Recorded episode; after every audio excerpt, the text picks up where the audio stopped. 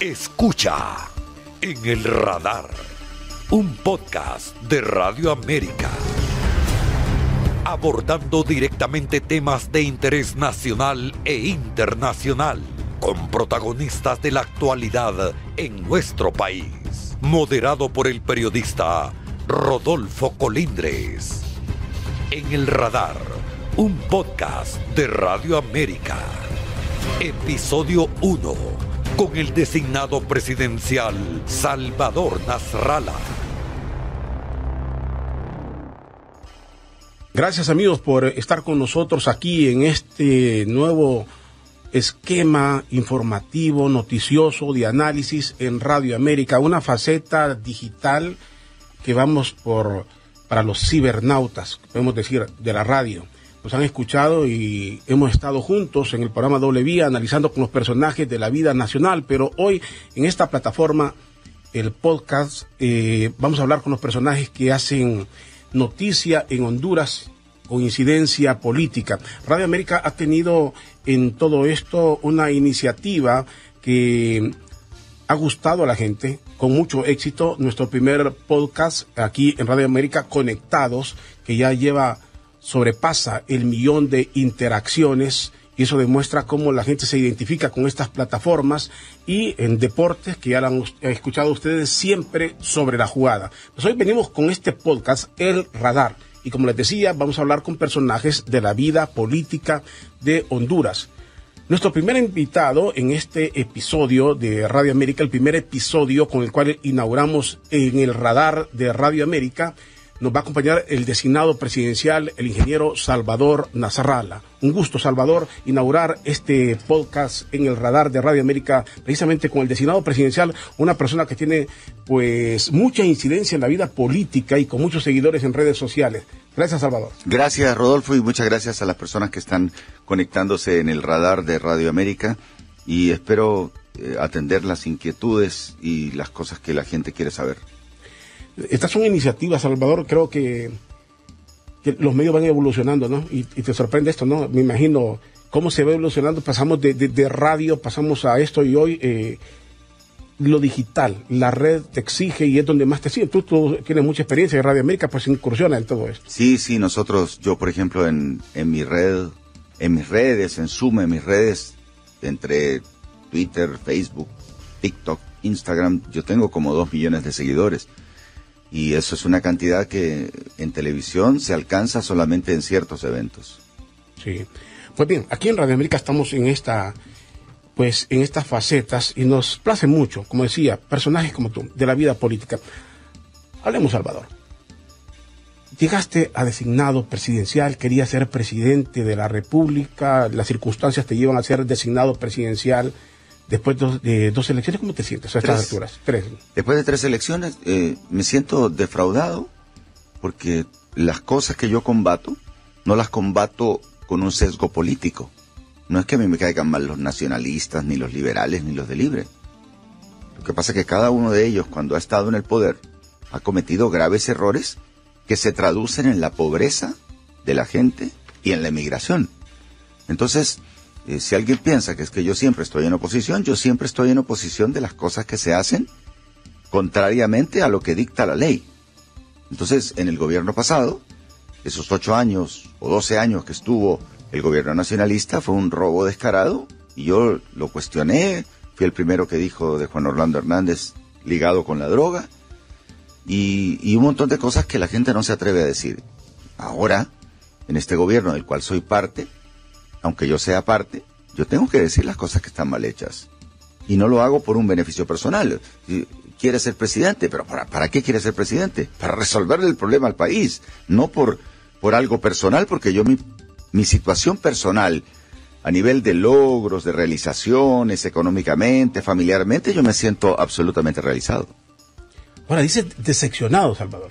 Decepcionado de haber participado, de, decepcionado de ser designado, decepcionado en No, decepcionado de que en Honduras eh, una persona que llega a la presidencia de la República tiene firma pero no la cumple. Porque ni la firma de Xiomara Castro ni del que realmente manda en Honduras, que es Mel Zelaya, ninguna de las dos van, vale. Ahí está el documento firmado Y hay testigos de esa firma, uno de los testigos es Pedro Barquero que también firmó, eh, Luis Redondo, y, todos ellos, pues no reclaman, simplemente aceptan como algo natural que te violenten una firma. Es que no es la firma de- del carnicero ni, ni del pulpero, o sea, es la firma de una persona que en este momento ejerce el poder en Honduras. Y ahí dice que las decisiones las íbamos a tomar conjuntamente Xiomara Castro y Salvador Narrala. Y, y yo acepté eso porque yo sabía que yo iba a aportar la parte tecnológica, la parte del conocimiento, porque yo siempre supe que me estaba metiendo con dos bachilleres, el bachiller Celaya y su esposa, a quienes le- yo no tengo nada contra los bachilleres, pero la parte tecnológica de análisis económica, de un presupuesto, de una inversión, de lo que conviene por aquí, por allá, esa parte la tendría que poner yo. Entonces, el gobierno está trunco. De hecho, yo te pregunto, ¿qué cosas ha hecho el gobierno durante el año 2022? En turismo, nada. En infraestructura, nada. En relaciones internacionales, nada. Eh, Entonces, ¿por qué? Porque no tienen la contraparte que iba a aportar el designado presidencial. Entonces, por eso estoy decepcionado. Fernando Anduray eh, ha mencionado que él te advirtió, te dijo que no negociaras, Yo no negocié. que no, que no negociaras con, con- don Manuel Zelaya. Él, él ha dicho, oh, Es que yo no negocié, yo fui obligado a hacer una alianza con ellos, con Celaya, para sacar a Juan Orlando Hernández, porque dijeron, libre solo no lo saca. El Partido Salvador de Honduras solo no lo saca. El liberal tampoco. El nacional tampoco. Y, si, y además, en el caso del Partido de Honduray, el Partido Nacional, ya había un trato que si Asfura llegaba, y eso te lo puede decir el propio Asfura, no sé si se atreverá a decírtelo, si Asfura llegaba a la presidencia, estaba obligado a declararse enfermo. De hecho, hizo todo un show durante dos años enfermo. Porque hay una convención del Partido Nacional, se acordó que si el candidato ganador estaba enfermo o moría, lo reemplazaba la decisión de la convención. ¿Y a quién creen ustedes que hubiera designado la convención para continuar en el poder? A Juan Orlando Hernández. Entonces, yo hice una labor de la cual no me arrepiento. Yo no me arrepiento de la alianza porque la alianza sirvió para quitar a un delincuente que se estaba robando el país y que lo estaba vendiendo en pedazos a través de las sedes. ahora Salvador, eh, pecaste de ingenuo y, creo que ha- has escuchado aquí mucha gente que dice, y casi como que hay que aceptarlo, que el papel del designado presidencial es decorativo, que no tiene ninguna función y muchos eh, que tú reclames algún tipo de función lo ven, eh, eh, lo ven mal. Sí, porque se basan en lo que dice la Constitución. Pero yo firmé un documento. Yo pensaba que la firma de Mel Zelaya y la firma de, de la esposa tendrían algún valor. Hay un documento firmado. Lo firmó Barquero, lo firmé yo, lo firmó eh, Xiomara, lo firmó Mel. Entonces, la firma no vale. O sea, porque en el año 2017, cuando yo hice la primera alianza, la gente me criticó porque yo no firmé ningún papel. Por ejemplo, en el 2017 me dijeron, ¿y qué te dieron de deuda política? Nada. Pero ¿cómo no, perdiste, no pediste una deuda política? Yo no pedí nada. Cuando hablan de negociaciones, yo no pedí nada para el 2017. Y ahora, entonces, para el 2021, dijo, ahora firma y pone lo de la deuda política y pone que vas a tomar las decisiones con Sumar y se puso. Entonces la ingenuidad, o sea, eso quiere decir que en Honduras la firma de las personas en teoría más importantes no valen. Eh, eh, eh, tú sabes que un juicio, si esto llegara a uno de extremo vacío de un juicio, dirían, bueno, nada está sobre la Constitución, ningún acuerdo Ajá. estaría sobre la Constitución. O sea, esa firma, yo entiendo, moralmente tendría un peso. Constitucionalmente dirían, no tiene ningún valor porque altera la Sinceramente, Constitución. sinceramente eh, no me imaginé que ellos eh, fueran realmente tan canallas al fallar con, con eso. Canallas. Eh, cualquiera diría que término más pesado de, Salvador, pero Sí. ese es el calificativo que tú le das. Tendría que buscarlo realmente. me acuerdo de una periodista que lo usaba mucho. Magderazo lo decía mucho, canalla. Los Pero- canallas. Pero yo te digo, está bien que, de repente uno llega a la pulpería, compra algo, deja 30 pesos en depósito porque no tiene vuelto y volvés al día siguiente y el pulpero te dice, no, usted no dejó nada. Bueno, pero la persona por la cual la gente vota para que tome las decisiones de país y, y su marido, ¿tienen o no tienen firme ese documento? Está firmado por ellos, es un documento original. ¿Qué querían? ¿Que lo fuera a autenticar? Aparte, yo me iba a retirar de las elecciones en octubre del año pasado, a principios de octubre. Porque me di cuenta, el asesor que yo tenía me dijo, usted va a primer lugar, pero como usted no tiene gente en el Consejo Nacional Electoral, a usted le van a dar 400 mil votos. Nos vemos, le dije, me retiro. Entonces apareció Redondo, apareció Barquero, apareció Maribel Espinosa, gente muy cercana, y me dijeron, hágalo por Honduras, no se retire, únase a Xiomara Castro. Y entonces, eh, ellos quisieron hablar conmigo, no fui yo que lo fui a buscar a ellos, ojo. A mí me llevaron la gente mía y dijeron que ellos estaban interesados en hacer una alianza conmigo porque ya habíamos probado en 2017 que ganábamos. Ser designado es un puesto de elección popular y no son eh, renunciables. Sin embargo, hasta en el mes de diciembre aparece una, una inocentada, es decir, Salvador se retira. Ah, sí, vi una inocentada que publicaron ahí. ¿Nunca lo has pensado? No, jamás. Jamás porque yo fui electo por el pueblo y yo sé que la gente... A mí me para, mira, eh, son miles de personas que, que, cada vez que me las encuentro me dicen, nosotros votamos por la señora Castro porque estaba usted. De lo contrario, no hubiéramos votado por ella. Votamos por la alianza, votamos por ella porque estaba usted. Y esto no me hace sentir ni muy orgulloso, sino que consciente que la gente sabe de la capacidad de uno.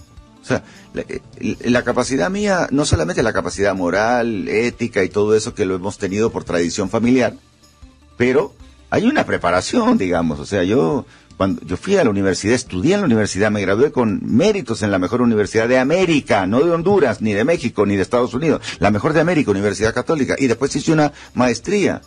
Entonces, tengo el conocimiento, fui gerente de, la, de una de las dos principales embotelladoras del país. Ahora que además narro fútbol, eso es otra cosa. E, en mis tiempos libres narro fútbol, hago programas.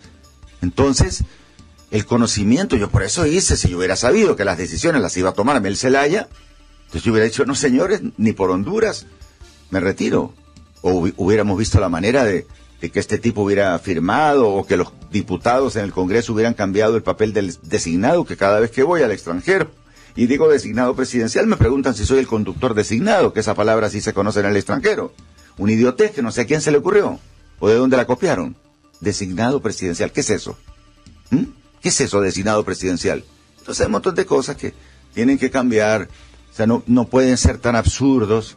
Se pasan muriendo de la risa de Honduras en todas partes por las actuaciones de sus gobernantes. Y yo pretendía limpiar y mostrar que en nuestro gobierno hay gente que tiene capacidad.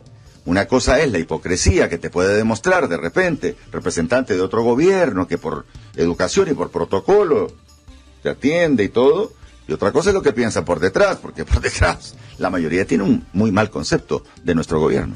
Vamos a hablar un poco de la capacidad, pero antes, Salvador, eh, ¿vas a resistir, como dice la gente, vas a resistir o vas a mm, finalmente adoptar el papel de un Elvin Santos que ya, ya vivió esa etapa con don Manuel Zelaya y tuvieron problemas, se retiró, se llevó la oficina a la casa, Ricardo Álvarez termina peleado. Eh, esa es la misma suerte que va a tener Salvador al final de cuentas. ¿O vas a insistir en, un papel, jugar un papel? Mira, en, el caso mío, yo no soy político. Aunque estoy metido en política hace 13 años, no soy político. O sea, a mí realmente lo que me apasiona es el trabajo que he hecho siempre. Yo soy un ingeniero, trabajo en televisión y yo lo que quiero es ayudarle al país. Entonces, yo fui nombrado, tengo derecho a estar dentro de la estructura del gobierno y ahí pretendo continuar. Eh, hago obras, mucha gente no se da cuenta, yo las publico en, las redes, las obras que el presupuesto me permite, no cobro sueldo, el sueldo que me corresponde a mí como designado presidencial lo utilizo para becas, para diferentes estructuras que hacemos en las escuelas, eh, transporte para un montón de alimentos que antes llegaba al país y se perdía y ahora va a destino gracias al dinero del presupuesto del designado presidencial. Entonces yo voy a seguir así, eh, aguantando y siendo realista sobre lo que están haciendo. Así como cuando se aprobó el otro día el asunto del presupuesto, yo obviamente me tengo que oponer, oponer a partidas confidenciales. Es que estos son tan, tan divertidos. Dice, no hay partida confidencial. No, no hay partida confidencial. efectivamente, no hay partida confidencial. No hay una partida que se llame partida confidencial. Eso sí, estoy de acuerdo.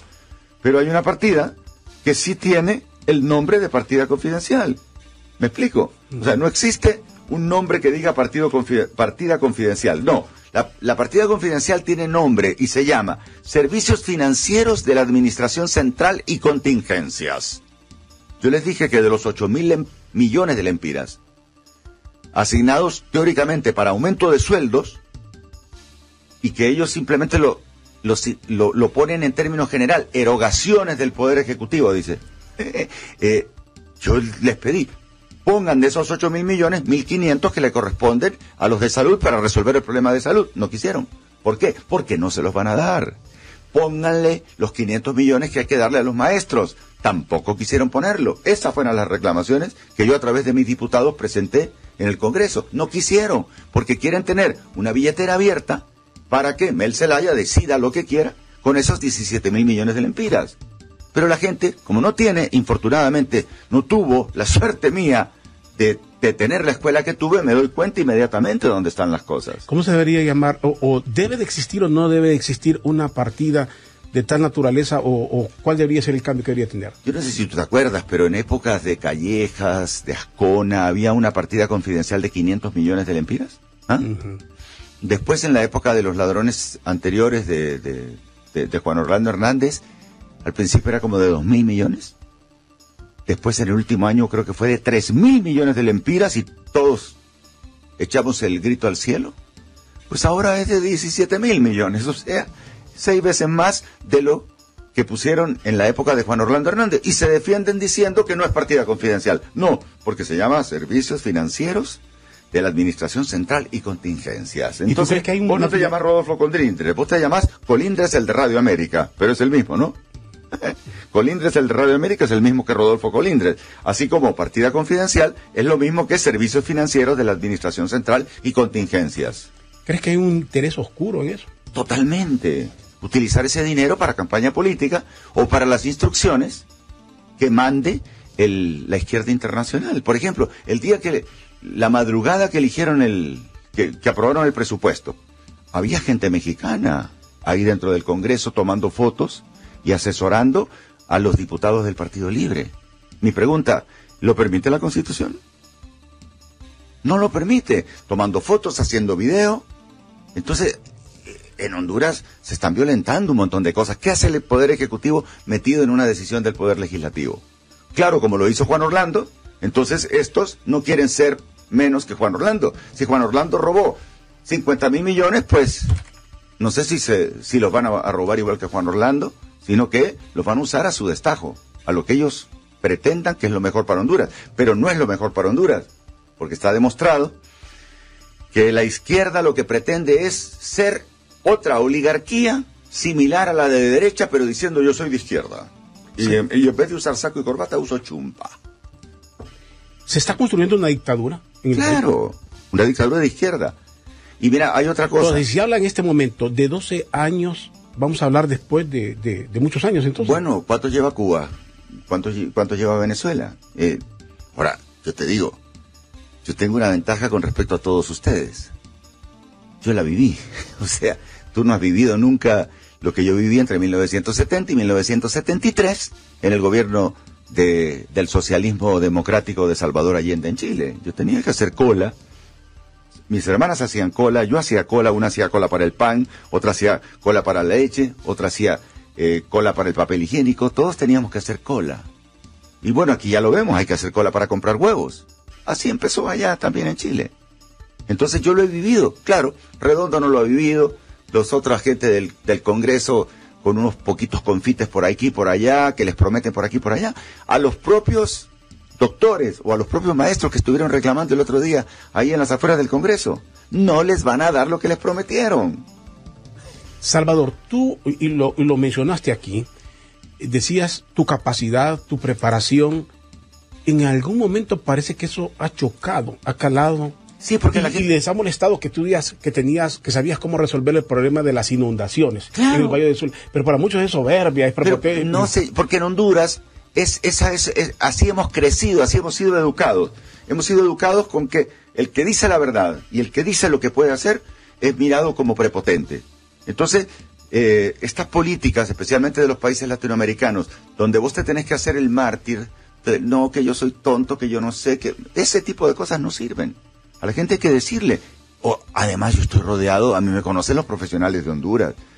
Hugo Noé Pino, por ejemplo, a quien respeto mucho, me conoce. Marcio Sierra me conoce, Edwin que me conoce, Rebeca Santos me conoce. Y no te menciono gente preparada de los otros partidos, porque van a pensar que es que yo estoy ligado con los otros partidos. Ellos saben la preparación que yo tengo. O sea que, o sea, en Honduras es pecado decir que sos preparado y que tenés las armas para resolver el problema. Tendrían, ¿por qué no me permitieron hacer la inversión de, para generar 170 mil empleos en abril pasado con el negocio del cáñamo? ¿Por qué? Y eso además permitía que entraran al país 5 mil millones de dólares al año.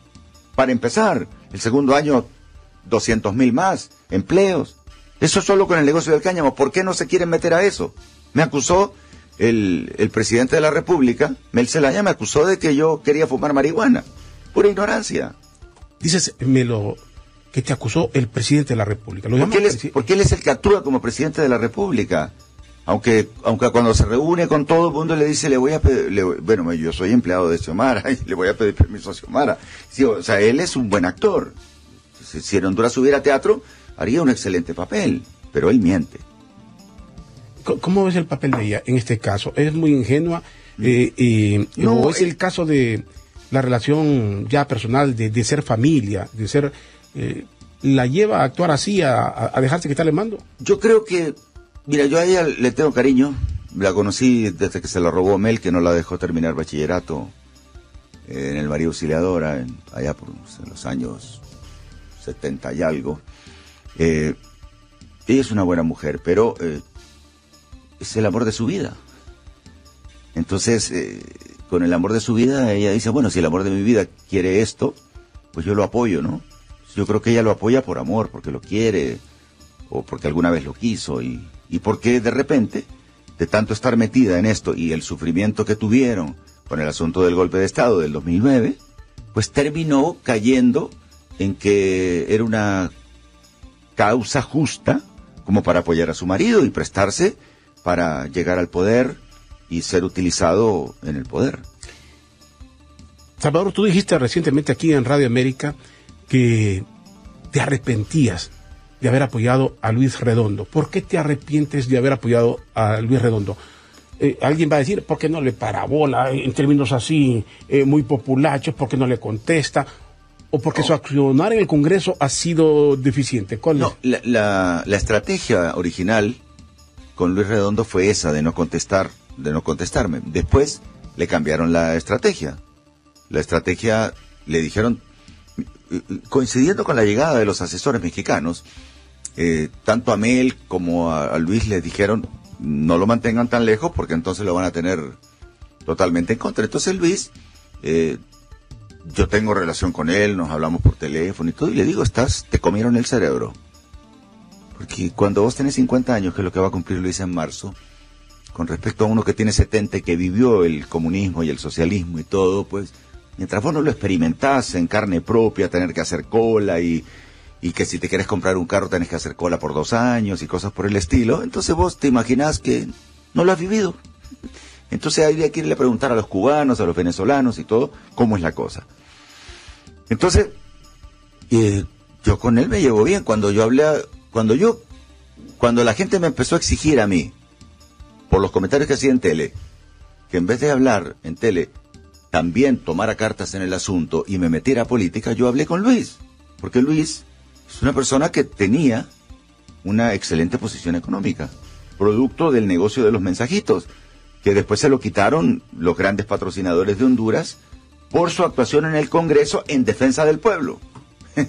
Entonces, yo me arrepiento porque él en este momento estaba siendo manejado por las instrucciones de Mel Zelaya. Pero a mí no me cabe duda que al momento de tomar la decisión en el mes de diciembre del año pasado, la persona idónea, por su comportamiento durante ocho años en el Congreso, donde llegó a diputado siendo postulado por Salvador Nasralla, tanto en el PAC como en el PINU, eh, él se comportó como un defensor del pueblo hondureño. Pero hoy, sin que él se dé cuenta, lo que atiende son presiones para tomar las decisiones para llevar a Honduras al comunismo. ¿Y por qué cree que lo harás? Eh, lo, hará, porque tiene miedo, porque cuando vos tenés... Algunos dirán, eh, es por defender la chamba, por estar, por estar ahí. No es por eso, o, o por qué. Mira, no sé si es por defender la chamba o por, o por toda la aureola que significa ser presidente del Congreso, ¿no? Eh, que esas cosas cuando vos no has tenido nunca poder, puede ser que te obnubilen, dependiendo de muchos factores psicológicos que yo no soy la persona que tiene que, hablar de eso. Pero yo más creo que, es la presión de Mel Zelaya. O sea, Mel Zelaya yo creo que lo debe tener como quien tiene un, bicho que lo está pellizcando todo el día. O sea, seguramente que él le dice, mira, pues tenés que hacer esto, es lo que yo deduzco, no lo puedo asegurar. Pero yo recuerdo, por ejemplo, cuando ganamos las elecciones, que yo, tenía que le proponer al presidente del Congreso, Mel Zelaya todos los días, tenés que proponerlo, apurate. Pero si la elección es en, enero. No, pero apurate, apurate. Que si no, no la vas a tener, no lo vas a poder escoger vos. Te van a quitar el, el presidente del Congreso. Entonces todos los días machacando y machacando. Entonces yo me imagino que él debe pasar directamente o a través de su hermano Carlos, que lo tiene ahí sentado al lado, en el Congreso debe presionarlo y Luis sucumbe ante eso y eh, hace prevalecer eso por encima de los principios éticos, morales y el conocimiento de lo que es el socialismo, porque quizá él no se da cuenta, como muchos ingenuos no se dan cuenta, el camino que pretende Mel Zelaya. ¿Y crees que va a terminar Luis Redondo o crees que en algún momento del camino podría, podrían desecharlo, yo creo, que en el momento que, Luis deje de hacer caso a las instrucciones de Mel Zelaya, Mel Zelaya lo vota. Al margen de lo que establezca ya la ley interna del Congreso. La ley interna del Congreso se la pasan. No, o sea, el, el fin justifica los medios. Y yo creo que el día que Luis no le sirva a Mel Zelaya, o sea, el día que Luis no le atienda las instrucciones a Mel Zelaya, al Poder Ejecutivo, lo va a quitar. Ahora, Salvador, comenzamos y tú dices decepcionado, eh, es el... Decepcionado desde el punto de vista de lo que yo pretendo hacer a favor de mi país. Ahora, pero eh, a eso voy, Salvador. Tú dices decepcionado por lo que quieres hacer. En algún momento dijiste que te ibas a retirar, dijiste que, que por edad, luego dijiste que después de ver cómo se podía ayudar, sí querías aspirar con todo lo que ha pasado, sigues pensando en, claro. sigues pensando ser presidente. Sí, sí. Si Dios me da vida, por supuesto. La salud, no sabemos. Podemos morir en cualquier momento.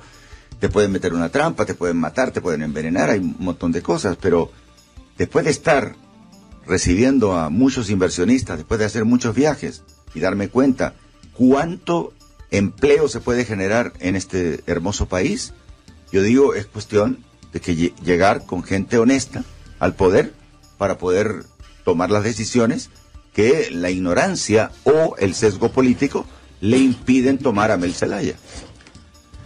Ahora, algunos dirán, después de tanta campaña, aunque Carlos Roberto Reina se tardó 50 años en llegar al poder, eh, ¿Y qué hizo cuando llegó al poder? No hizo nada. Si es que el problema es que Honduras ha tenido gente que, bueno, muy respetuosa, todos con corbata y con saco, nos vemos muy bonitos. El asunto es digamos, ¿qué compromisos tenés? Porque, digamos, si yo llego y te pongo a, gente que no está preparada, ¿por qué está parado el país? Está parado el país porque han puesto activistas en los principales puestos. Esos activistas primero tienen que enseñarle cómo se maneja la computadora. Entonces se queda una semana aprendiendo a manejar la computadora. Y no pueden hacer informes, no pueden hacer nada, no saben Excel. Eh, las secretarias que contratan son muchachas que tampoco saben. Ese es el problema que tienen, que ellos han tenido que colocar a un montón de gente cuya habilidad principal era andar en la calle gritando. Ahora, te, te preguntaba, Salvador, ¿tienes la inquietud? ¿Ves que sí se puede hacer? La pregunta es, muchos pueden decir, pero después de tanta campaña, Salvador se ha desgastado, ya la gente no va a ser igual, ya no va, otros pueden decir si ha crecido, si se mantiene, da el Partido Salvador de Honduras para esto, va a crecer. ¿Realmente sientes que la gente te va a respaldar todavía como te respaldó en aquella primera campaña? Y, Mira, yo lo que te puedo decir es que la próxima elección la va a ganar una alianza, que no le vamos a llamar alianza porque la palabra alianza quedó totalmente cortada con la alianza frustrada que, que hizo Mel Zelaya. Pero el Partido Salvador de Honduras seguramente que hará una alianza con, con algún una coalición con alguno de los otros partidos, ¿no? Acaba de nacer un partido nuevo, no sé si te diste cuenta. y, confías todavía. aún con todo esto confías. Eh, dicen que, los políticos no se puede confiar en ellos. pero si yo soy la cabeza. O sea, yo no le cedo la cabeza nunca más a nadie. O sea, yo, yo tuve la cabeza en el 2017 y el, eh, el, como lo dije en su momento, que eso fue lo que molestó a, a Mercelay en el 2017, que yo dije que él me vendió. Bueno, ahora he comprobado que efectivamente él me vendió. Y, en el 2017, cuando yo fui presidente, que tenía 5% de ventaja, aunque él alega que no, que, que fueron los americanos. Él alega eso. Pero yo, he investigado, he viajado bastante, he visto cosas. Yo sé realmente cuál es la razón por la cual no me dejaron ser presidente. ¿Y hay algún temor en Salvador Narrala de que así como le pasó con el partido anticorrupción, el partido Salvador Honduras se ha penetrado de tal forma, de tal forma que Salvador quede sin poder, que este partido pase al control de alguien y tu deseo de aspirar quede frustrado en el camino. No, porque siempre va, va a haber, eh, o siempre existe, mejor dicho, las posibilidades con los otros partidos. O sea, yo en este momento tengo un gran apoyo de los demás partidos, excepto del Partido Libre. Ahora, o sea, los demás partidos no le hacen caso a Mel Zelaya. O sea, el Partido Nacional, el Partido Republicano, el Partido Liberal no le hacen caso a Mel Zelaya. Ahora, cuando tú decías que por la edad, y sabemos que tu vida cambió mucho, ahora que sos padre de familia y padre de dos hijos, ¿eso te hace pensar en algún momento, no, tengo una edad avanzada, mis hijos, ¿te hace, te hace dudar o sigues decidido? Me he hecho todos los exámenes que te puedas imaginar. Me he hecho lo que llama scan para ver prácticamente todas las partes de mi cuerpo. Felizmente estoy sano. Entonces, eh, obviamente que estoy cansado porque es una presión grande todas las cosas que hago. Yo no tengo ningún día libre, ni noche libre. Prácticamente en las madrugadas duermo algún ratito.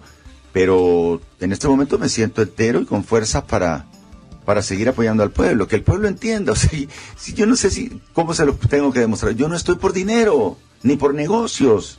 Yo no soy socio de absolutamente nada. O sea, yo no ando buscando eh, ningún beneficio económico.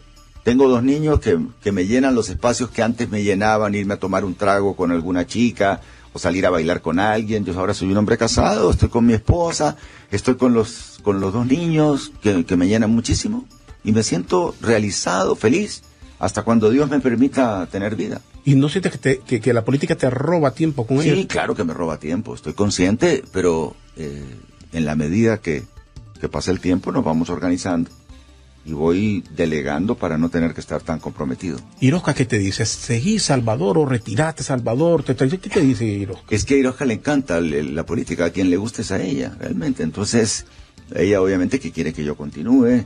Tiene bastante influencia sobre Salvador, dice que la mujer cambia, o sea... Eh, influye bastante en... Por ejemplo, el día que se, la noche, la madrugada que se eligió, el, el que se aprobó el presupuesto, eh, un diputado del Partido Libre la agredió, de palabra y físicamente. No sé si lo, si lo habrá ella dicho públicamente, eh, pero a ella la atacan mucho, pero ella tiene la, el conocimiento político antes que yo, porque cuando Irosca tenía 18 años, 20 años, ya era de la Fundación Naumann y de todos esos cursos que toman en el Partido Liberal antes que yo entrara a política. Entonces, ella tiene un criterio más político que yo. Sí. Y, eso del Congreso, como e, eso del presupuesto como que te dejó con un mal sabor. Me dejó con mal sabor porque, digamos, eh, si la partida confidencial pasa de 3 mil millones con los ladrones a 17 mil millones con la gente que yo apoyé, pues me deja realmente preocupado aunque el doctor Pino, Hugo Noé, a quien yo respeto mucho por sus conocimientos, me dijo, nosotros vamos a estar encima de que ese dinero realmente vaya por para lo que se está determinando aquí, aunque no se diga para qué lo van a usar.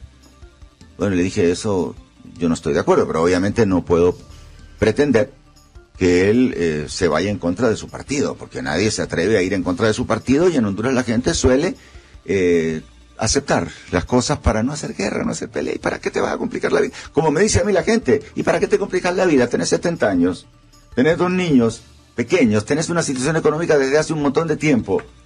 ¿Y para qué te estás complicando la vida? Ahora, Salvador, eh, han mencionado aquí las dudas sobre el presupuesto, los temas torales y que fueron parte de una campaña y se siguen viviendo es la corrupción, narcotráfico. Comencemos con, terminemos la corrupción. ¿La corrupción sigue viva en el país? Totalmente. Bueno, vi por ahí un reportaje que se hizo de para sacar licencia. O sea, e, el gobierno no gana nada, no gana casi nada por, para que vos vayas a sacar la licencia. Todo el pisto se lo llevan un montón de coyotes que son los que eh, cobran el dinero para que vos tengas la licencia. Es un súper negocio y resulta que ganan más. Hay corrupción. Hay corrupción porque así nos acostumbramos a vivir en corrupción, a dar coima para obtener un resultado, a dar coima para una licencia. y, y, si hay corrupción, se practicó en el pasado, se está practicando ahora, y la, y la, la CICI, ¿a qué vendría el país? ¿O cómo va a combatir? Eh, ¿Qué instrumentos tendría para esto? Es que la corrupción en Honduras no, no es de abajo para arriba, como pretendió decirnos Juan Orlando Hernández, que el problema era el pueblo. No, el problema es desde arriba. Estaba él dirigiendo toda la tropa de, ladrones, apoyado por militares y apoyados por ministros y por otras personas. Entonces, cuando venga la Sisi, por eso, eh, este gobierno no va a permitir que entre la Sisi, Rodolfo. Eso te lo garantizo yo, te lo anticipo. Y vas a decir, Narrala lo dijo. Aunque ellos aseguran que sí va a venir. No. Hay, hay dos posiciones.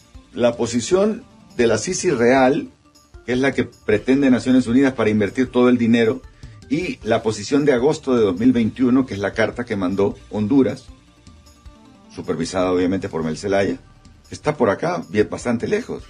Cuando se reunieron en diciembre en Nueva York, estuvieron todo el día y al final no iban a firmar nada. Entonces, por imagen, dijeron, bueno, firmemos algo que se llame acuerdo de entendimiento. Mm. Lo firmaron en diciembre. Han pasado tantos días. ¿Han hecho algo? Nada. Entonces, el entendimiento es acercar las posiciones en las cuales Mel Zelaya quiere que la Sisi la dirija un hondureño controlado por él y Naciones Unidas quiere que la Sisi la dirige y sea también financiada por una persona totalmente distante del gobierno hondureño. No lo permite el gobierno hondureño. Y además, para que se haga eso, se requiere un cambio dentro del Congreso. Hay que cambiar unos artículos del Congreso. Esos artículos se tienen que cambiar durante la segunda legislatura, o sea, de enero 25 de 2023 a enero 25 de 2024. Y tienen que ser ratificados en 2024, para que después se emplee un año en implementar la CICI. O sea que la CICI no se va a instalar y le van a echar la culpa a Naciones Unidas, porque Naciones Unidas no aceptó las condiciones que quiere Honduras. Ahora, la intención... Bueno, el gobierno de Honduras. Y esa intención de, que no venga la Sisi, de, de, frenar, vender una idea de que se quiere, pero que finalmente no se quiere, ¿a qué se le teme? ¿A que se investigue corrupción pasada o a que se les permita seguir en actos de corrupción? ¿Cuál es el verdadero temor? Las dos cosas. Las dos cosas, porque el que nada debe, nada teme. Y bueno, a través del gobierno el hecho de no estar dentro del gobierno no significa que no has estado en actividades ilícitas. O sea, podrías haber estado metido en actividades ilícitas aún, aún sin, sin ser gobierno. ¿No teme, Salvador, que en algún momento de repente salga que sí viene y que digan, ahí estaba Salvador que decía que sí y quedó en ridículo? No tiene me, me encantaría quedar en ridículo. Es más, me gustaría quedar pronto en ridículo, que la CICI se, se pudiera instalar, que yo sé que no se puede instalar antes del 2025, pero me gustaría que en 2025 la instalen y lo usen de campaña contra mí para decir que yo decía que no se iba a instalar. Me encantaría, porque Honduras necesita la CICI. Y, el otro te decía, corrupción, narcotráfico. En el narcotráfico aquí se han mencionado cantidad de personas eh, en los juicios de Nueva York, co-conspiradores. En esos juicios aparecieron, eso es una realidad, los nombres de tres presidentes del país. Juan Orlando, que ya está enfrentando la justicia de los Estados Unidos, se menciona a don Porfirio Lobo y a don Manuel Zelaya. De cualquier forma se les menciona. ¿Qué crees que ha pasado o qué pueda pasar con todo esto? No conozco mucho del negocio del narcotráfico, pero si los mencionan, pues por algo será, porque los americanos normalmente no mencionan en sus juicios sin haber alguna prueba donde alguien los ha mencionado. Entonces, también los americanos tienen una algo que en política es súper importante y que yo lo aprendí probablemente en los últimos cuatro años, los tiempos. ¿Te has fijado, por ejemplo, que cómo fueron alargando el primero el juicio de Tony Hernández, después el juicio de, Juan Orlando Hernández? Todos los juicios los van alargando. ¿Por qué los van alargando? Porque de repente hay nuevas pruebas que están a punto de salir o nuevos testigos que están a punto de salir que terminan por aplastar al que quieren aplastar. Entonces no hay que afligirse mucho cuando dicen que el juicio de Juan Orlando Hernández se, se aplaza, porque en el fondo él se puede llevar de encuentro también a personas que han sido mencionadas de las que tú acabas de decir. ¿Y tú crees, estás convencido que él no vuelve? él... Totalmente. Totalmente. Es que, dime, si al, si al hermano de él, que era un empleado de él, Tony, le dieron cadena perpetua más 30 años. Cadena perpetua quiere decir hasta que te muras. Y además 30 años por si resucitas. Pues ahí, ahí este tipo le, volver a Honduras, imposible. Y, y, y, ese va a ser el acabose del Partido Nacional, porque algunos mencionan, aunque el Partido Nacional está actuando, no sé si por por inercia o por qué, o crees que eso va, si una condena a don Juan Orlando sería la pérdida ya de una desaparición del Partido Nacional, como dicen algunos. Mira, el otro día, no me acuerdo qué día, creo que fue el 8 de enero, apareció la fundación de un partido nuevo, apoyado por el Partido Republicano de Estados Unidos. Vinieron a, Ciguatepeque representantes del Partido Republicano de los Estados Unidos a apoyar la fundación de un partido que todavía no está inscrito en el Consejo Nacional Electoral, pero que por su nombre y por la ideología republicana prácticamente sería un equivalente del Partido Nacional. Entonces habría que ver qué evolución tiene eso. Desconozco eh, quiénes son las personas, pero lo que he visto en las redes es que gente que era del Partido Nacional, que pretende formar un nuevo partido con gente limpia para rescatar el Partido Nacional. Ahora, el Partido Nacional como nombre, no lo sé si va a continuar, probablemente continúe, pero probablemente se convierta en una fuerza minoritaria, ¿no? Ahora, el Partido Nacional, Partido Liberal, hoy libre, dialogan y, si, y si electoralmente alguien no entra en el esquema, siempre se dice lo eliminan. ¿Tú, temes, ¿Tú temes de estos tres partidos? Bueno, si a mí me eliminan justamente por eso, porque conmigo no pueden hacer negocio.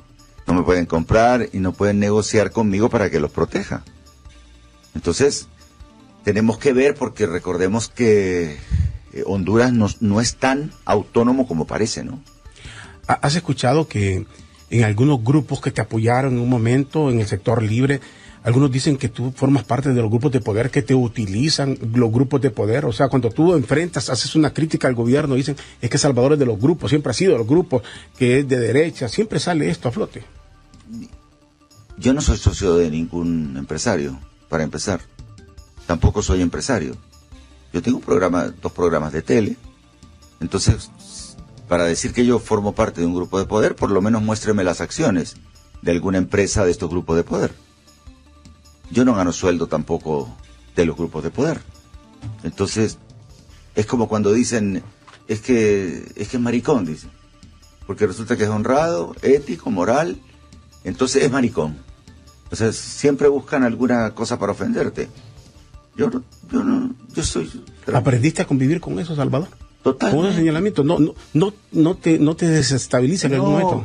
Me, a la que desestabilizaban era mi mamá porque mi mamá sabía lo que yo soy, pero a mí personalmente, o sea, yo comprendo la ignorancia.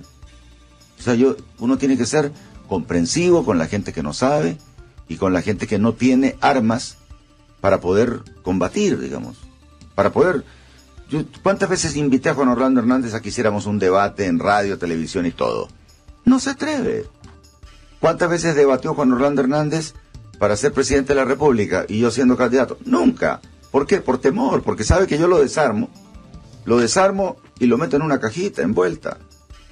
Salvador, disculpa que, te, insiste en esto, que es personal. Aún y cuando estás casado, tienes dos hijos, que se insiste que alguien te siga llamando o viendo como un homosexual, ¿te molesta?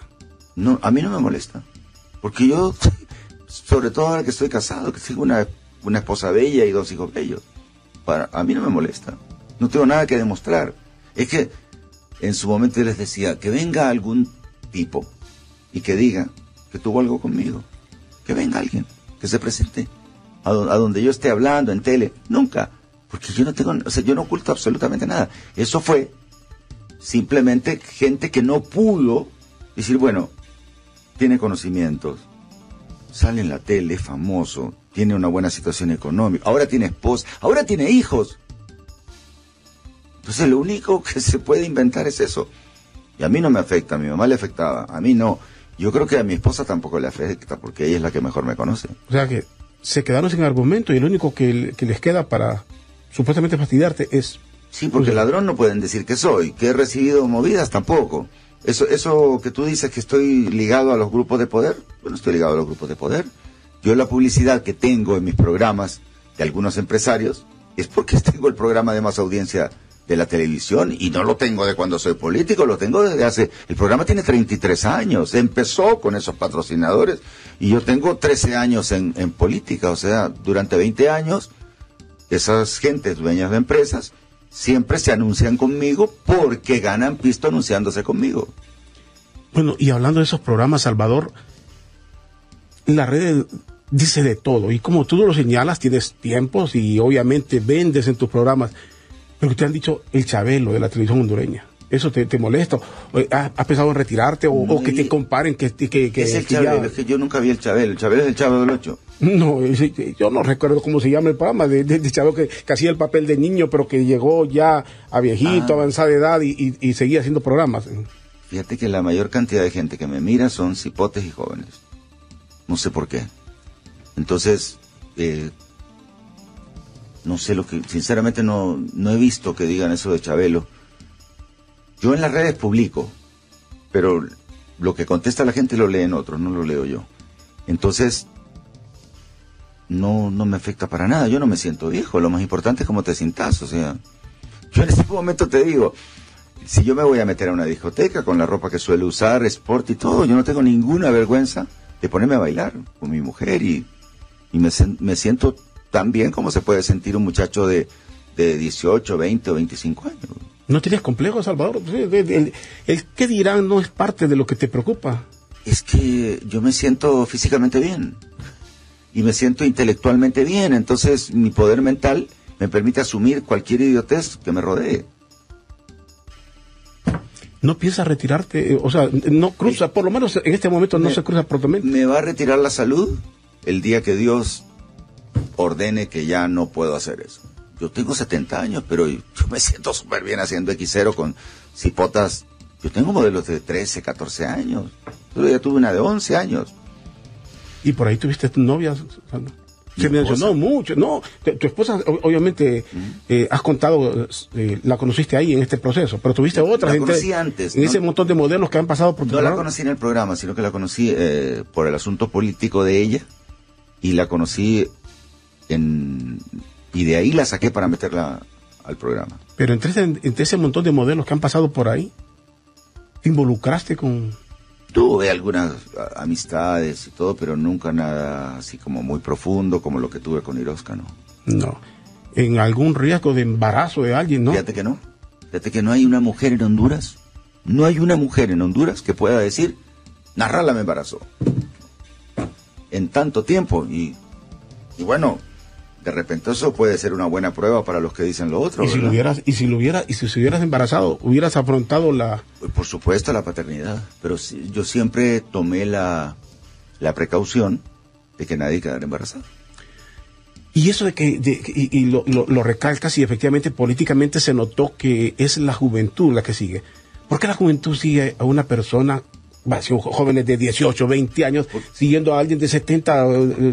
Porque mira, la gente me mira en los ojos, que no estoy mintiendo. Yo cuando veo los programas de tele, a veces los foros, que poco los veo, y yo veo, la, yo veo a los políticos cuando hablan y yo me doy cuenta que está mintiendo. Y si usted estaría dispuesto a, traicionar a su mujer, y, te dicen, no, es, es al revés. ¿Usted es una persona fiel? Y te dicen, sí, soy una persona fiel. Así es. ¿Usted, ¿Usted es fiel? Pero claro, yo soy una persona fiel. Y el lenguaje del cuerpo está, dictando que lo está negando. Pues los muchachos, eh, y ahora la, la, niñez y la juventud de ahora, no son nuestra niñez y nuestra juventud que éramos medios pánfilos. No, ellos tienen unos, unos estímulos que te da la tecnología y todo que no la teníamos nosotros. Nosotros no la tuvimos. Entonces, un cipote te capta así. Así que, y además que, bueno, yo les he dicho, ¿en qué me he robado yo? ¿A quién le he hecho daño? ¿Qué mujer dejé embarazada? Que hay un montón de gente que, que deja embarazadas mujeres simplemente para mostrar sombría. Yo, yo nunca dejé embarazada a una muchacha para, para hacerle el daño. Entonces las muchachas me tienen mucho cariño y respeto porque he sido consejero y me siento muy orgulloso de decir que la mayor parte de las mujeres que triunfaron en televisión son producto mío, fueron enseñadas por mí y sigo produciendo. Y te lo reconocen. O, Claro o- que lo o- o hay gente por ahí que decís traidores, a final de cuentas. No. ¿Recuerdas que salió algo que decía, yo lo hice? Y decías que, que tú, tú decías que habías hecho a muchas personas. Es en- que la verdad, pues 70% de las muchachas que ha salido ahí fueron producto del programa X0, donde son formadas indirectamente por mí. Porque cuando uno está haciendo un programa, mucha gente me critica, yo les llamo la atención cuando la gente comete errores. Porque en Honduras la gente tiene miedo a llamarle la atención a otras personas. Y uno tiene la obligación, si vos tenés un colega que está aprendiendo contigo, tenés que decirle, lo estás haciendo mal. Esto no se hace así. Tenés que decirle a una persona, mire, cuando rotule, ¿eh?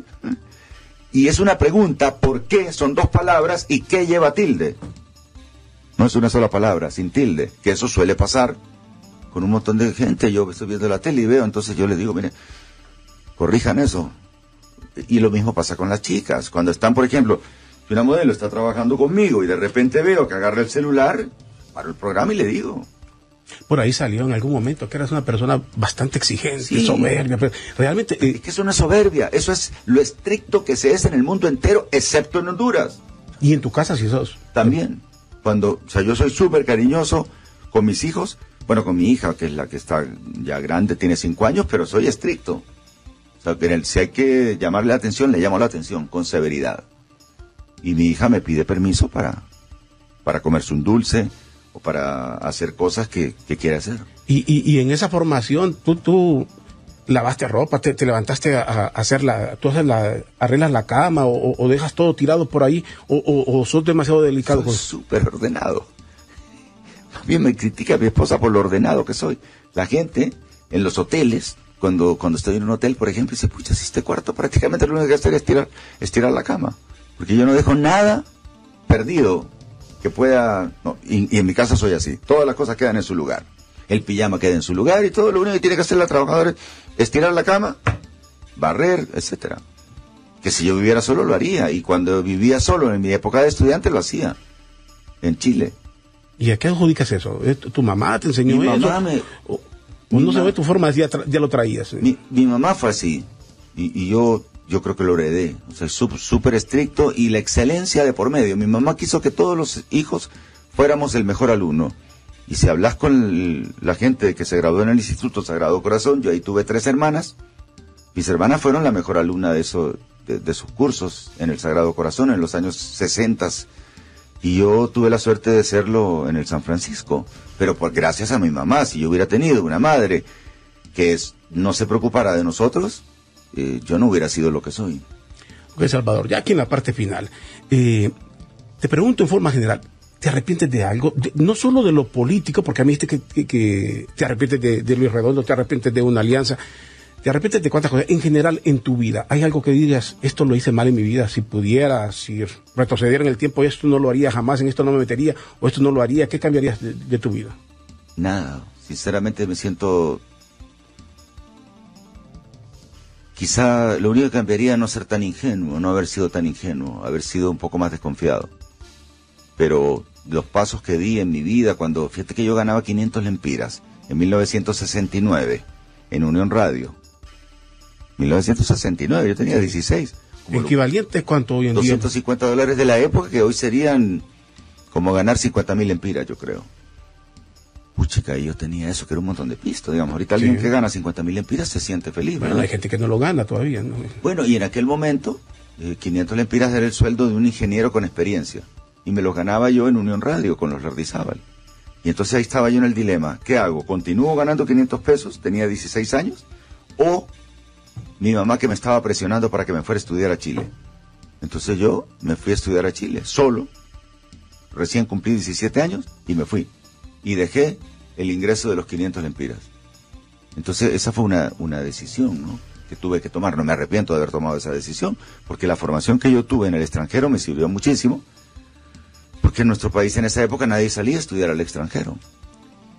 Y bueno, dijiste que vas a aspirar, sabes que se puede ayudar. Entonces, ratificas, sí vas a seguir aspirando a la presidencia de la República. Y lamento decírselo a los políticos tradicionales, o sea, van a tener la piedra en el zapato. Ajá, pero, pero en esto solo, y, en esto quiero concluir. Vas a aspirar, pero al mismo tiempo hablas de que se está formando una dictadura. O sea, ¿confíes en que va a haber elecciones? Si se logra eh, consolidar una dictadura, no, no habrían elecciones, no habría forma de que tú llegaras a ser presidente. ¿Crees que van a haber elecciones, que el gobierno va a durar cuatro años o no? Mira, yo he sido premonitorio en fútbol, pero en este tipo de cosas no me atrevo a, ser premonitorio. Eh, a veces, por ejemplo, el otro día les dije, tengan cuidado porque en el Congreso están cambiando un sistema electrónico para hacer las votaciones para la Corte. Que ahí puede haber un hackeo, puede haber una, una cosa chueca, que todavía en eso no, no, no ha habido. Pero de lo que va a pasar en los próximos años, de, de si acaso se va a poder consolidar una dictadura en Honduras, no, no me atrevería a decir.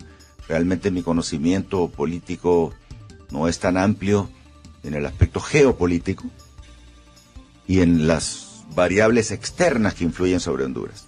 Bueno, ya que mencionaste la Corte, no, no lo puedo dejar de mencionar. ¿Estás peleando algún magistrado? No, ¿Estás en la negociación? Eh, porque la gente dice no le van a dar al partido Salvador y Honduras. Está- ¿Estás peleando? ¿Cómo crees que va a quedar eso? yo no estoy, yo no negocio porque yo no tengo nada, nada, yo no temo nada. Yo no tengo demandado al Estado. Yo no tengo gente a la cual pueden extraditar por corrupta o por lavador. Yo lo que quiero es que lleguen 15 diputados que de acuerdo- que de acuerdo a la matriz que estamos haciendo con la diputada Fátima Mena, que la hicimos en 2016 para la elección de la actual Corte, sean personas que le sirvan al pueblo hondureño. Que le sirvan al pueblo hondureño, que sean personas decentes. Y las hay. Entonces, claro, habría muchas más si se permitiera participar a los otros 30.000 abogados que no les permiten participar, porque solo dejan que participen los, los 3.000 notarios, de los 33.000 profesionales que hay del derecho, que mucha gente no sabe eso. Entonces, eh, justamente el otro día vi eh, una, un post de Luis Javier Santos que dice, sería bueno que le preguntaran a los postulantes cómo obtuvieron el título de notario, porque el título de notario en Honduras es un título político que se obtiene si tenés cuello. Y yo creo que hay que ver si tuvieron que favorecer a alguien en algo para obtener ese título de notario. Todas esas cosas nosotros las hemos estudiado con, con Fátima y con los miembros de la bancada para poder escoger, como se hizo en 2016, a los 15 mejores. Infortunadamente, eh, Juan Rolando Hernández impuso a los 15 que él quiso, pagando en aquel momento 6 millones de dólares a diputados. ¿Y, y, y se van quedando algunos colados en este momento, en este proceso? ¿Crees tú que se va Siempre- esa... Siempre se va a colar, siempre se va a colar. El asunto es que los que se cuelen no sean más de seis. Pero que se van a colar, se van a colar. ¿Quién va a presidir? ¿Logrará libre tener el control? Bueno, Y si lo logra el control, te sumo la pregunta, y si lo logra el control, ¿qué significaría eso? ¿Una consolidación de un poder político y una dictadura? Bueno, en este momento él tiene controlado, Mel Zelaya tiene controlado el Ejecutivo y el Congreso, ¿no? Eh, prácticamente el fiel de la balanza somos los del Partido Salvador de Honduras. Si controla la Corte Suprema de Justicia, pues prácticamente como Estado de Derecho, el Estado de Derecho se acabó. Porque no deberían estar ellos, como estuvo Juan Orlando Hernández, controlando el Congreso, las cosas del Congreso. Y si además eh, controlan el Poder Judicial, como hizo Juan Orlando Hernández, prácticamente el país se acaba. Ahora, y hay que ver, como te digo, que Honduras no es totalmente autónomo, no es totalmente independiente. O sea, Honduras de repente le pone alfombra ro- roja a funcionarios de otros países, en donde a los funcionarios hondureños no les ponen alfombra roja. Bueno, y finalizo aquí, Salvador. De tus hijos, ¿qué quieres que sea? ¿Alguno aspiras que tu, tu hijo Salvador eh, llegue a la televisión, sea la continuación tuya, que algunos se involucren? ¿Por qué, qué, qué, qué, qué, avisoras para los dos? Fíjate que el niño salió súper simpático, yo no era así, súper simpático y todo puede ser, pero me da igual realmente lo que él quiera hacer. La niña le encanta la televisión también, pero eh, yo le, obviamente le, mi esposa y yo les vamos a explicar cuáles son las vicisitudes y las, los riesgos que se corre estando en el medio, porque pues todo el mundo que se quiere jugar fútbol dice yo quiero ser como Cristiano Ronaldo. ¿Ah? Sí, pero Cristiano Ronaldo es uno, o sea, hay miles de millones que juegan pelota, pero uno llega a ser como Cristiano, uno llega a ser como Messi, que son grandes estrellas, y un reducidísimo 0.0 algo llegan a, a, ganar un buen dinero, pero la mayor parte que se dedica al fútbol o a la televisión o al periodismo no ganan lo que se puede realmente ganar si lo tomas eh, de la manera que lo he tomado yo, que lo toman esos grandes futbolistas. ¿Hay un Cristiano Ronaldo y hay un Salvador Narrala o hay otro personaje que tú digas, este es igual a mí? Este me iguala o me supera en Honduras. ¿En Honduras? Uh -huh. No sé, habría que me tendrías que dar un nombre, yo te digo. Si me das un nombre, yo te digo. Si no, no miras, no miras, no miras nadie similar con, tus ideas. No, yo veo, yo veo muchachos que, que se me acercan y me dicen, yo quiero ser como usted. Entonces yo le digo, ok, bueno, ¿estás dispuesto a hacer ta, ta, ta, todo, todo esto? No vuelven. Cuando les digo yo, o sea, porque cuando yo les digo que, que yo tengo la posibilidad el sábado de irme a parrandear, pero que no me voy a parrandear, porque al día siguiente me levanto a las 6 de la mañana. Bueno, lo veo hasta con las modelos. La modelo que va el domingo al programa 5 Deportivo se tiene que levantar a las 5 y media de la mañana del domingo. Pero para eso tiene que sacrificar el sábado. O sea, si alguien le invita a salir, no puede salir. Y regresar de madrugada, ¿no? Entonces, eh, todo el éxito de Cristiano Ronaldo, Cristiano Ronaldo no se toma una, una gaseosa. Cristiano Ronaldo no come carbohidratos. Entonces, hay un sacrificio grande que tiene que, hacer la persona que quiere estar en cierta posición. Por ejemplo, yo qué necesidad tengo de madrugar los domingos a las 6 de la mañana. ¿Me voy a hacer más famoso? No. ¿Voy a ganar más dinero? No. ¿Por qué lo hago? Por convicción, porque me gusta, porque sé que lo voy a hacer bien. Entonces, eh, lo mismo pasa con Cristiano. ¿Por qué Cristiano Ronaldo se queda entrenando eh, dos horas más que sus compañeros? Porque quiere perfeccionar y quiere ser el mejor. Y cada vez que está más viejo, uno necesita más preparación. En el caso de un futbolista, ¿no? Entonces, eh, yo a la o sea, esa idea de más viejo, más descanso no va con, contigo. Mientras, no, mientras tu físico eh, no, no te haga sentir viejo. Mientras vos te sientas bien en los lugares a los cuales entras. Que si vos entras a un lugar y te sentís viejo, te moriste. Te moriste. O sea, yo no me siento realmente menos que nadie, ni en Honduras ni fuera de Honduras. Cuando voy a las... He tenido la oportunidad de estar en, lugares muy importantes, en convenciones grandes de gente y todo. Y me siento súper bien con presidentes, con expresidentes, con todo. Me siento campeón. O sea, me siento que soy un hondureño triunfador, que, que tengo derecho a estar ahí. Entonces yo no llego con la cabeza agachada y así a ver dónde me pongo. No, no llego así, sino que yo llego guapeando, como lo hice siempre cuando entrevisté artistas. Y yo sé que por decir esto sueno prepotente y no sé qué. O sea, así tenés que ser. Lo último que... De Honduras, de Honduras, Pelé, micrófono de Honduras. ¿De acuerdo? Julio Iglesias, para Honduras. A las grandes celebridades que la gente aquí en Honduras, yo me acuerdo de una colega que una vez vino el Puma. Sí conociste al Puma. Sí, claro. Te digo porque la gente joven ni entiende lo que le acabo Sí, de decir, ¿verdad? José claro. Luis Rodríguez. Sí, el Puma. Un cantante que era súper famoso, lo encontraban guapo y todo. Y una vez lo traje aquí en el 86, no lo traje yo, lo trajo Ascona para su toma de posesión. Y en una conferencia en el Hotel La Ronda. 1986, hace 36 años, y entonces vino la periodista más destacada de donde le dijo, Don Puma. ¿Cómo Don Puma, dime de José Luis, le dijo. ¿Me entiendes? Entonces, o sea, yo, yo, yo siempre me sentí orgulloso. Yo, yo, chica, si me pongo a contarte, si Shakira me buscó para que le presentara a Ricky Martin, viejo, no me, no me buscó por guapo. Me buscó porque quería conocer a Ricky Martin y le dijeron, el que te puede presentar a Ricky Martin es ese altote hondureño que los entrevista a todos. Entonces uno como hondureño tiene que sentirse ganador y no solamente que te apunte, ah, hondureño, de donde está el, pre el presidente preso por ladrón y por narcotraficante. Y, y, perdóname en esto, Salvador.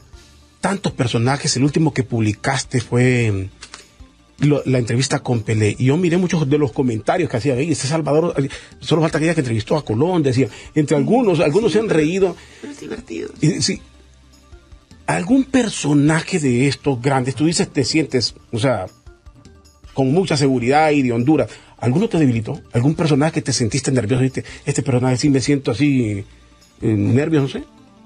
Eh, Miguel Bosé. Porque yo lo entrevisté varias veces a Miguel.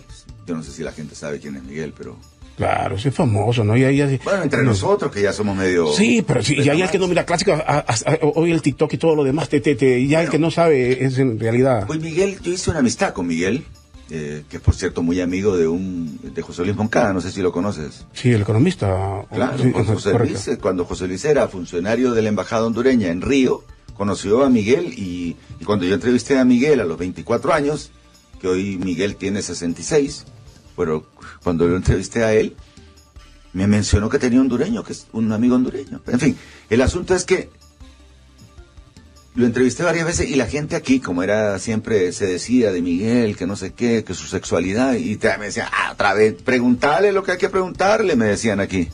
Cuando fui, no daba entrevistas Miguel, pero a mí sí. Y entonces fui y le pregunté que si le hubiera gustado ser mujer.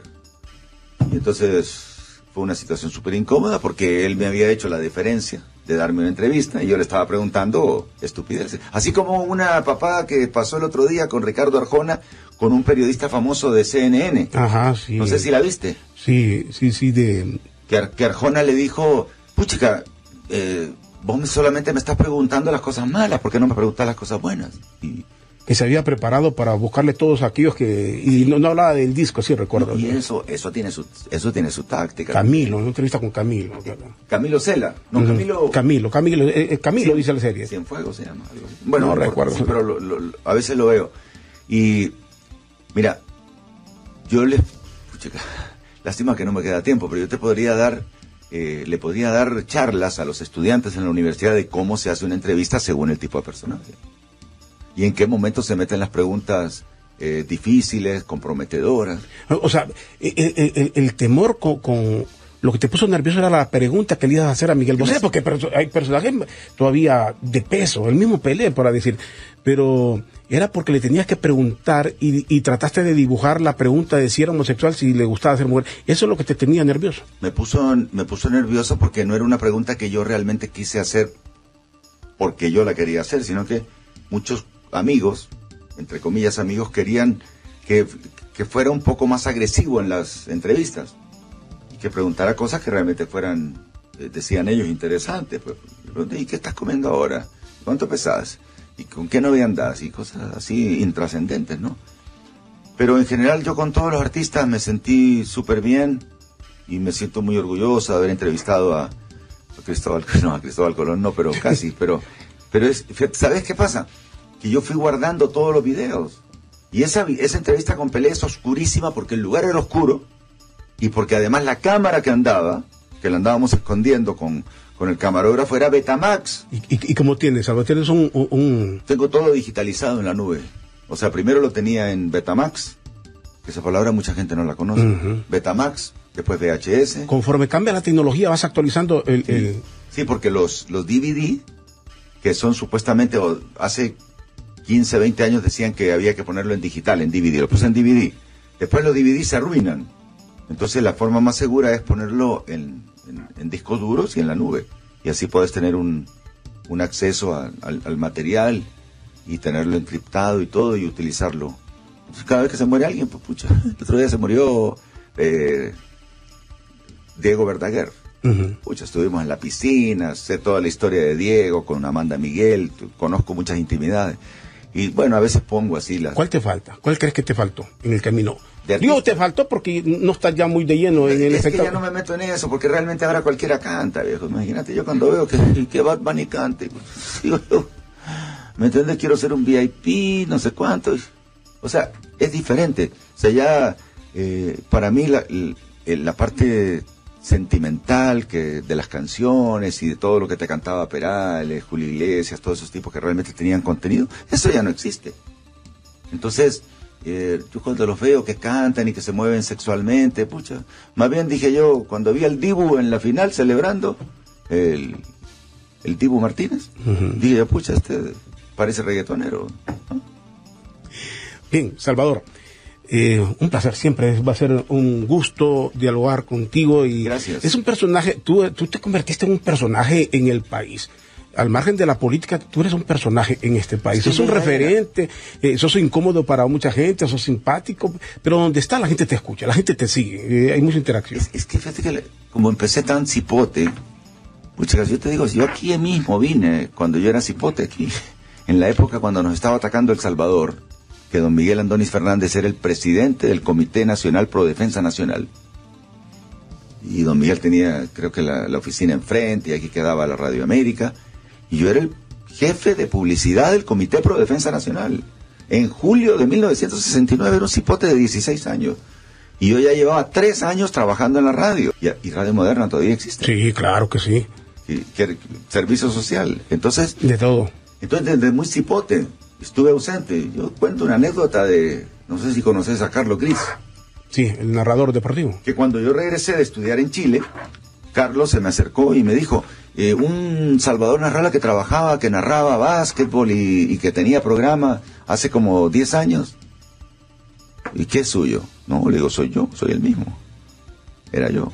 Lo que pasa es que yo tenía 14, 15 años y ya cuando él me lo preguntó tenía 25, así 10 años después. Bueno, contaste aquí cuando llegaste a Radio América, joven, mira cuánto tiempo ha pasado y aquí en Radio América siempre va a ser un gusto y ahora en estas nuevas plataformas. A Rafael Silvio Peña, ah, sí. un cubano. Sí, claro, que es el fundador, que luego eh, el doctor Andoni pues queda al frente de todo, todo esto. Es lo bueno de ser mayor, de que de conocer la historia de, todo el mundo, locutores cuando vinieron a, a trabajar aquí, yo conozco un, pues toda la historia de cómo llegó cada uno, y me siento muy contento de haberlo vivido y como dice la canción de Leonardo Fabio, eh, qué bueno haberlo vivido para poderlo contar. Así dice. Sí, no ¿Ah? Ahí me agarraste en curva, ah. papá.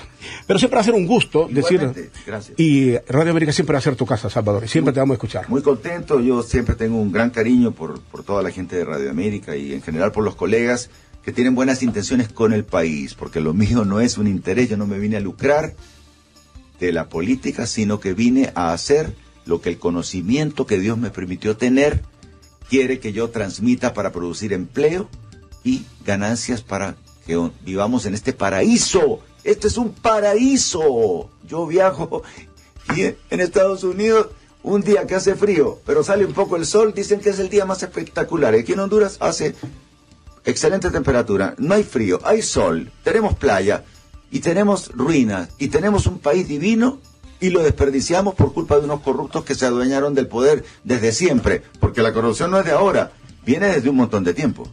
Gracias. Gracias.